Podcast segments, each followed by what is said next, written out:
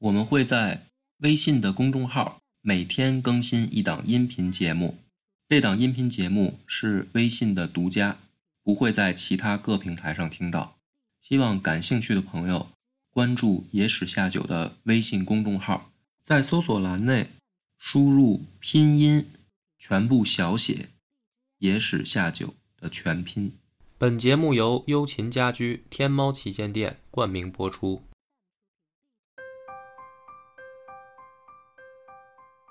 大家好，欢迎收听《野史下酒》，我是主播恶霸波。大飞，老温呐，上回咱们已经讲到了冯太后二次临朝称制啊。那么当时呢，这个小皇帝还很小，有人啊就跟冯太后说：“说你别看这孩子小啊，听说他爸死了以后，这孩子很伤心，痛哭了好几天。”而且啊，还说了一些对你不太满意的话，啊，就架不住有人挑拨离间。这冯太后一听说小孩儿现在小不懂事儿啊，但是如果真的是有这个念想了，啊，已经埋在心里了，这将来要是长大了再跟他爸一样，是吧？突然想弄我怎么办啊？所以呢，这冯太后呢，做了一个选择，就把这个小皇帝啊，小皇帝也叫拓跋宏啊，但是这个“宏”不是同一个字儿，就把这个小皇帝拓跋宏呢给关起来了。关起来以后呢，没有人敢去说三道四啊，说哎呀，这个皇帝怎么被关起来啊什么的，也没人敢说。满朝大臣呢也知道啊，这事儿很敏感，皇家内部的事儿。而且说白了，冯太后这个现在属于 只手遮天的状态。你要是在这事儿上说三道四的，小心这个挨整。可是呢，大家看着呢，又觉得怪不忍心的。说那么小的孩子，是吧？给关起来以后也不给吃的，不给喝的。其实说白了什么呢？说白了，可能啊，就是想弄死他。嗯，哎，但是呢，这个。这也我觉得也是个疑案啊，就是老太，就是也不能叫老太太，就是冯太后当时心里到底怎么想的，是吧？因为上回我说的是我的一个推测，说这个皇帝的死跟他有关系，他到底有没有关系呢？这事儿也没个准谱。所以呢，关起来没多久以后呢，当时啊有一批大臣啊，还是有这种忠君之士啊。就是顶着风险，啊，大家大部分人都不说话，但是有少数的顶着风险，而且是皇族的人，就是拓跋丕，就跟这个太后就说了，说再怎么说他也是皇帝啊，也是你孙子啊，你这个把他要是这么关下去，那真有可能就是出人命啊。那当然我也不知道拓跋丕怎么怎么劝的啊，我就猜测。结果呢，这个冯太后又把小皇帝给放出来了。所以这个事儿呢，我就分析啊，我就在想，你说要是真的是他把皇帝弄死了，以他的性格，为什么要把这个小皇帝再给放出来呢？就是干脆就就斩草除根呗。是吧？儿子都弄死了，还差一孙子吗？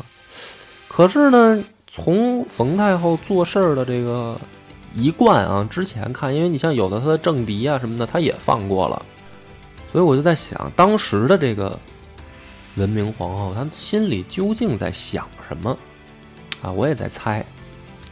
所以听到这儿呢，你也可以猜猜她在想什么。反正呢，这个这个事儿啊，本身在历史上就是一个。说不清楚的事儿，嗯，但是结果很清楚，就是把孩子放出来以后啊，冯太后就像教儿子那样，开始又教孙子，嗯，啊，本来一开始这个也也是这么打算的嘛，逐渐啊，皇帝长大以后，嗯，有一些记载就说了，说这个皇帝啊。文武双全，而且呢，性格特别好呃，怎么叫性格好呢？说有举了几个例子啊，说有一次，这个宫女太监给他端吃的啊，上了一碗汤，汤很烫，不小心呢就把这个汤洒到他手上了，洒到这个皇帝手上。这个皇帝当时这个宫女啊吓一跳啊，因为这种事儿说白了赶上昏君的，没准就就轻点儿是出去打一顿是吧？要赶上疯子皇帝，可能就出人命了。哎，但是说这个拓跋宏孝文帝他怎么做的呢？就是微微一笑啊，也不当回事儿，就是那意思，就是谁还没有个不小心的时候啊？嗯，是吧？这可能听着还没什么，觉得还不是偶尔一次，他多次这样的记载。就是还有一次呢，也是吃饭的时候，比上回还严重。这回是什么呢？是吃饭的时候啊，说说是饭里面翻出来秽物了。脏东西，脏东西可可能是比如说虫子呀，或者什么之类的，绝对不是头发啊什么的，可能是虫子啊，甚至是是不知道它翻出什么来了。那这个事儿呢，本身也挺恶心的，是吧？谁吃了？你要跟饭馆吃饭，你要是翻出这东西来，你还不？你不得不得拍桌子叫老板吗对？哎，皇帝呢，同这个孝文帝啊，还是微微一笑，哎，就是把这挑挑扒拉到一边去了，就完了。哎，你想啊，这个皇帝他要是这么个性格，那应该不是装的，是吧？你赶上谁都是脾气再好的，说骂两句，是吧？发发牢骚，这肯定难免。可是书上写的呢，就是说，就是微微一笑啊，笑一笑，一笑了之啊，也没有说追究谁的责任怎么着的，性格好。文武双全是指的什么呢？说武，先说武的啊，身高八尺，啊，两臂能开上百斤的弓，而且呢，出去打猎，号称是百发百中，就是剑术高强嘛。这是武的方面。文的方面呢，说是一开始呢，这个文明皇后自己教，教什么呢？就是这个诗书礼仪啊这些东西。后来呢，可能是这个大姐觉得自己的水平也有限啊，就开始给这个小皇帝广请名师。这个呢，你要放在其他的王朝吧，呃，也没什么。但是呢，你要想，这是一个北魏的小皇帝，鲜卑族的啊，那个时候的鲜卑族虽然逐渐开始接受汉家文化，但是呢，没有说到那么严重的地步。就是说白了，这皇帝的课课程表啊，之前都是选修课。哎，你今天可以上体育，你是可以也可以上语文，都是选修啊，给你提供这个选择。但是呢，到了这个文明皇后跟孝文帝这儿呢，把这孝文帝的课程表等于等于给他改成必修课了。哎，就是这些东西。所以说，最后训练的这皇帝啊，就是出口成章，而且呢，吟诗作对啊，什么这些，不但不比汉人差，反而还比汉人好。哎，据历史上记载呢，就是孝文帝二十岁以后，但凡是颁发的诏书或者诏令，都是自己自己写或者自己说，而且呢，基本上是写下来以后一个字儿都不用改。那你就说明什么呢？说明这个人的这个文化修养，你想他是鲜卑族的孩子嘛，这个文化修养已经很高了。很多历朝历代的皇帝那个诏书不是自己写，哎，就是大概说一个意思，然后下面有人替他给整理成稿子，是吧？但是这个皇帝没有他，而且他有他说的的或者写的都是只要出出来了这文章，一个字都不用改。哎，那你就想思维也很缜密。而且呢，能作诗，而且自己出诗集。嗯，反正是直到后来，可能到大清朝的时候，那个这个有几个皇帝是吧，能能能做到这种程度。就是我指的什么呢？就是外族的人学习汉家文化学到这种程度啊，也就到清朝的时候有这么几位可以。呃，清朝以前基本上就比较少。啊，你别拿他跟汉人比，他不是汉人，主要是在当时的时候啊。所以呢，这个皇帝可以说是啊，你别看经过这个一场大的政变，然后皇室内斗以后，又给他们等于派来一个好皇帝，但是呢，这里面也得分两说。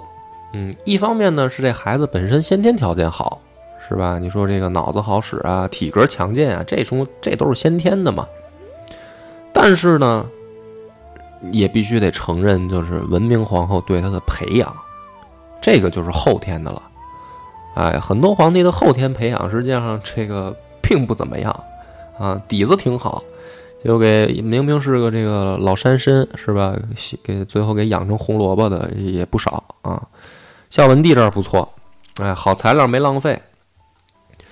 那么这个时候呢，这个等于北魏啊，在这个内部相对来说安定的情况下，国力慢慢慢慢也开始蒸蒸日上了。而且呢，孝文皇帝成年以后，没有像他爸爸那样，就是跟等于自己这个。这叫只能这个得得叫奶奶了，就是这孙子跟这个奶奶两个人的配合还非常好，感情也很亲，哎，就没有再出现说裂痕啊或者这一系列的事儿。那么在这样的情况下呢，北魏的这个国力开始蒸蒸日上，同时这块儿也必须得说啊，南方刘宋灭了，哎，不是北魏灭的。是这个宋自己改朝换代变成齐，就发生在这个文明皇后和孝文帝的这个时代。哎，这个就不放在北魏讲了 啊。这个可能我看看讲完北魏以后，这个效果怎么样，我再决定讲不讲南齐或者是南南边四朝，再要不要再开系列。但是这块儿呢，北魏就不多讲了。那么讲到这儿，大家也可以听出来了，是吧？这个。国力蒸蒸日上，南边的敌人又没了，啊，然后北魏一团和气。那么这一期的重点是什么呢？是吧？这故事它总得有个事儿啊。这听着并没有什么事儿啊，啊，没有内忧也没有外患。那这一期讲什么呢？很关键的一点，这一期要开始聊聊政治了，啊，就是关于这个国家怎么治理的事儿。就是之前呢，咱们也讲啊，有的时候从打仗的这个角度讲，有的时候呢也从这个呃经济上的方面去讲。今天呢，就讲讲这个玩政治、搞改革怎么改。嗯，因为在这个文明皇后的时代呢，发生了很著名的这一场改革，分成几个阶段啊。第一个阶段呢。属于收买人心阶段啊！我说叫他收买人心，是因为我把他们看成政治家啊。第一件事呢，叫大赦天下。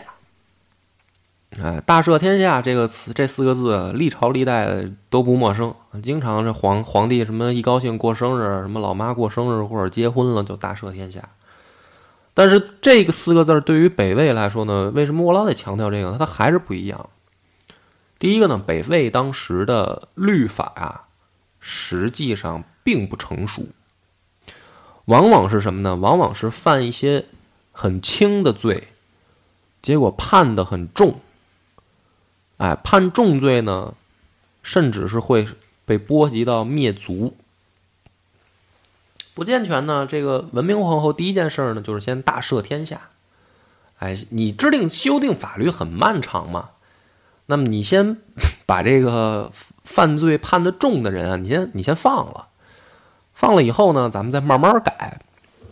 那么这样一下呢，很多这个老百姓啊，就因为他们不管你皇家发生什么事儿啊，他就关心我自己这点事儿，是吧？本来可能很多人已经面临着没希望了，这个明明犯了不重的罪啊，但是可能已经没有没有再再出来的可能性了。哎，突然赶上这个 大赦天下，大家心里很高兴。大赦天下以后的第二件事是什么呢？叫广开言路，重用人才啊！这八个字儿也不陌生，是吧？从古到今，这个都都会被啊，不管是乱世还是治世，好像都能出现这四个字儿，是吧？广开言路，重用人才。但是你真正能做到什么程度啊？这个不一样，是吧？你比如说，在三国的时代啊，曹操可能这这四个字儿的时候，那背后就是说曹操的求贤令，是吧？这个广招人才。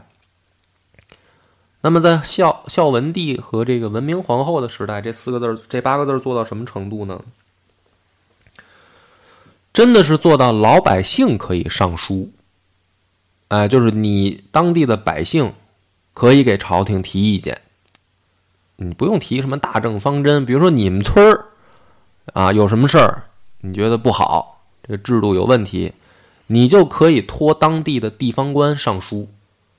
这个书呢上到朝廷来以后，经过筛选，认为是说的有道理的。文明皇后会亲自过目，然后召开会议，啊，把几个大臣都叫叫过来。啊，比如说今天收到一封张三的信，说这个自己家里来了拆迁队，啊，这个给扔了几百块钱就要强制拆房，啊，张三心里很不痛快，但是呢路途太远又来不了平城，于是写了封信，啊，说认为这样的话是不合理的，大家就说说吧，张三这说的对不对？就是举个例子啊。其实这个就很不一般了，这个就真正做到广开言路了，啊，咱们也不对比是吧？你可以想想自己有没有有没有生活在这样的朝代？不是，我觉得他这一方面更多的是一种政治姿态。嗯，你知道为什么？就两从两点分析啊。嗯，第一呢，就是如果他真要是这个广泛的收集所有基层的言论，这个从量级上不太可能。嗯，因为太庞大了。他挑出万分之一来处理就已经很不错了。嗯。第二呢，你上的这个书还是要委托地方的官员，嗯，往上呈。嗯。在这个筛选的过程当中呢，就会出现很多的问题。哎。所以我觉得说，这更多的像是一种就是政治姿态。我只是告诉你们可以这样。对。但实际有没有效？嗯，不太好说。这个我也同意你的观点。是吧？你如果说真是一个这个国家机器的层面上，这样的效率其实并不高啊，因为有很多捣乱的嘛。这个而且老百姓关心的可能都是自己这些生活上的琐事儿啊，真的是要皇帝每一个都过目，这个不太现实。但是这种姿态其实也很重要。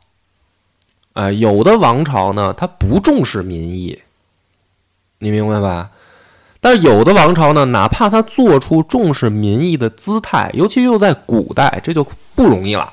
但其实你知道这事儿是一个就是相反的作用啊。嗯，如果他真正的制度要好，这种不冤不就是不冤冤魂啊，不平啊，就会少的很多，就没有人愿意写这些事儿。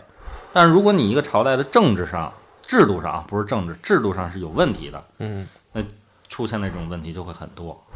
他解决也解决不完，不，他这个我觉得这个姿态呢，咱们不要说他对整个政体有没有影响，他的这种姿态，我觉得最关键的是什么呢？让老百姓起码有个希望。对，尤其呢，又是在大争之势之后做出这种姿态。对，就是你比如说，如果你在这个五胡乱华的时代，那老百姓连活路都没有，是吧？他只有跑。哎，他只有往南方跑，他只有这一条路可选，要不怎么办呢？就拿拿起兵器来自己保卫自己。但是北魏其实这个姿态做的，我认为很关键，就在于什么呢？他首先要给你老百姓一个希望嘛，就你是人都会遇到生活中不不觉得不公平的事儿，或者说觉得有难处的事儿。但是最关键的一个问题呢，就是一念之差嘛，你走上哪条路，其实就看你有没有希望嘛。有很多人他走极端，他其实就是觉得没希望了。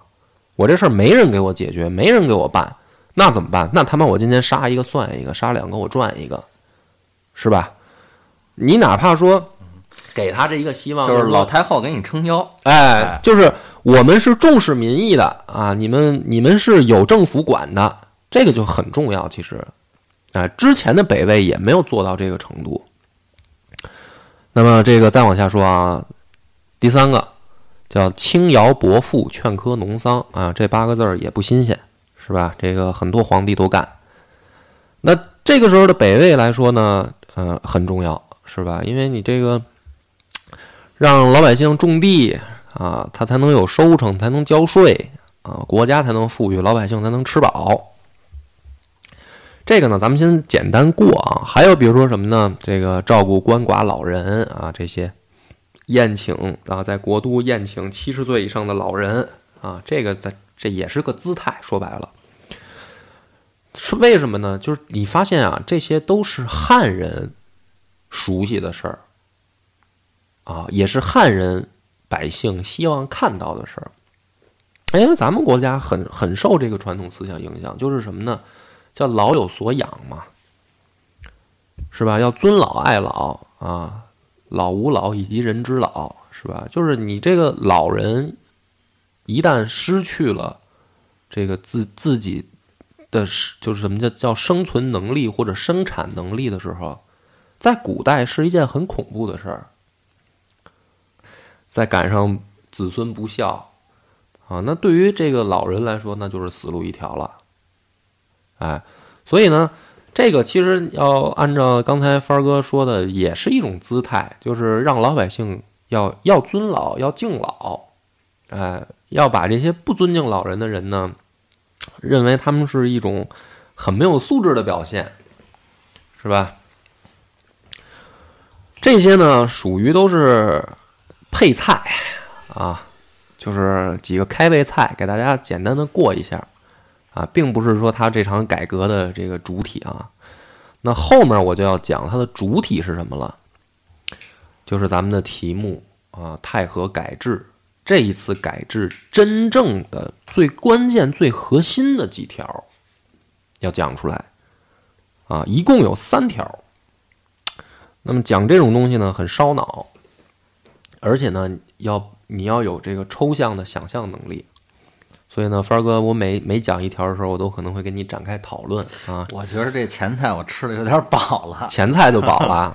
那那这个你你要仔细听了，这个太和新政啊，或者叫太和改制，在历史上的地位可以说是举足轻重。因为要没有这一场改制，可能北魏啊不会成为一个大的朝代，可能就变成。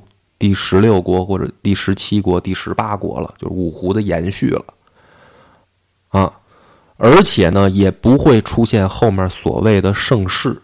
啊，因为到孝文帝的时候出现了一个盛世的状态，所以这一场很关键，对于整个当时中国的北方啊，就自从北魏以后一直到隋的建立，我认为有一个关键的转变点。啊，就到这种程度，就是这场太和改制。那么这场改制为这么重要？它实际上究竟有什么呢？就有三条。所以你仔细听这三条啊。第一个制度叫班禄制，呃，班就是上班那班，禄是俸禄的禄，所以这名字一叫出来，你大概就明白是啥意思了。什么叫班禄制呢？就是解决之前说那个问题，没不发工资，不发工资。哎，北魏的官员啊，不发工资。那这事儿得解决，之前的皇帝都没解决，没想到呢，是到文明皇后这儿开始解决了。文明皇后呢，就是说，说大家也不能白干，是吧？这个 该发的工资还是得发。于是呢，就制定了一个工资的体系，啊，什么体系呢？班俸禄诏里面说啊，百姓在原有的租调基础之上。再增调三匹，谷二斛九斗，每一户百姓，啊，那么这些增加的部分用来给官员发工资，工资怎么发呢？以品级高下啊定俸禄的多寡，这是它的一个基本的体系，就是收税嘛，啊，就是在在原有的税收基础上再增加这个税收的比例，然后这部分呢拿来给官员发工资。那么，这个范儿哥，我要问你第一个问题了啊，你觉得他这个制度啊，会不会遭到群臣的反对？不会呀，你最直观的，你我多了一份这个收入啊，嗯，没什么不好的呀，嗯，当然只这只是单从这个发工资的角度来看啊，嗯，发完工资这制度颁发出来以后，在别的制度上会不会有削弱？哎，不知道。那你再听下面这一条啊，随着这个班录制的推出呢，下面还有一条，贪赃满一匹者，处以死刑。那你加上这一条，你再想想这个问题，会不会遭到百官的反对？我我觉得会，嗯因为在没发工资的那个年代啊，嗯这帮货呀，嗯肯定有自己的这个收入来源。嗯你突然呢给他发了工资，然后又嗯。颁布了这么严苛的这种、嗯。这种腐这个这个腐败的这个底线啊，嗯。可能会断了他以前的有一些财路，或者说他的行为上有一些不习惯，很容易触及到这个红线，嗯，这等于如同是动了他的利益了。哎，所以呢，第一个站出来跳出来反对文明皇后的，甚至是皇族啊，淮南王拓跋他，也是元老型人物，站出来就反对。他怎么说呢？说说这个制度啊，这个推行不下去，啊，你肯定推行不下去，而且会造成天下大乱。这是皇族的人站出来公开反对。那方哥，我再问你，就是说，你刚才意识到有人会反对，但是你说这个制度对不对？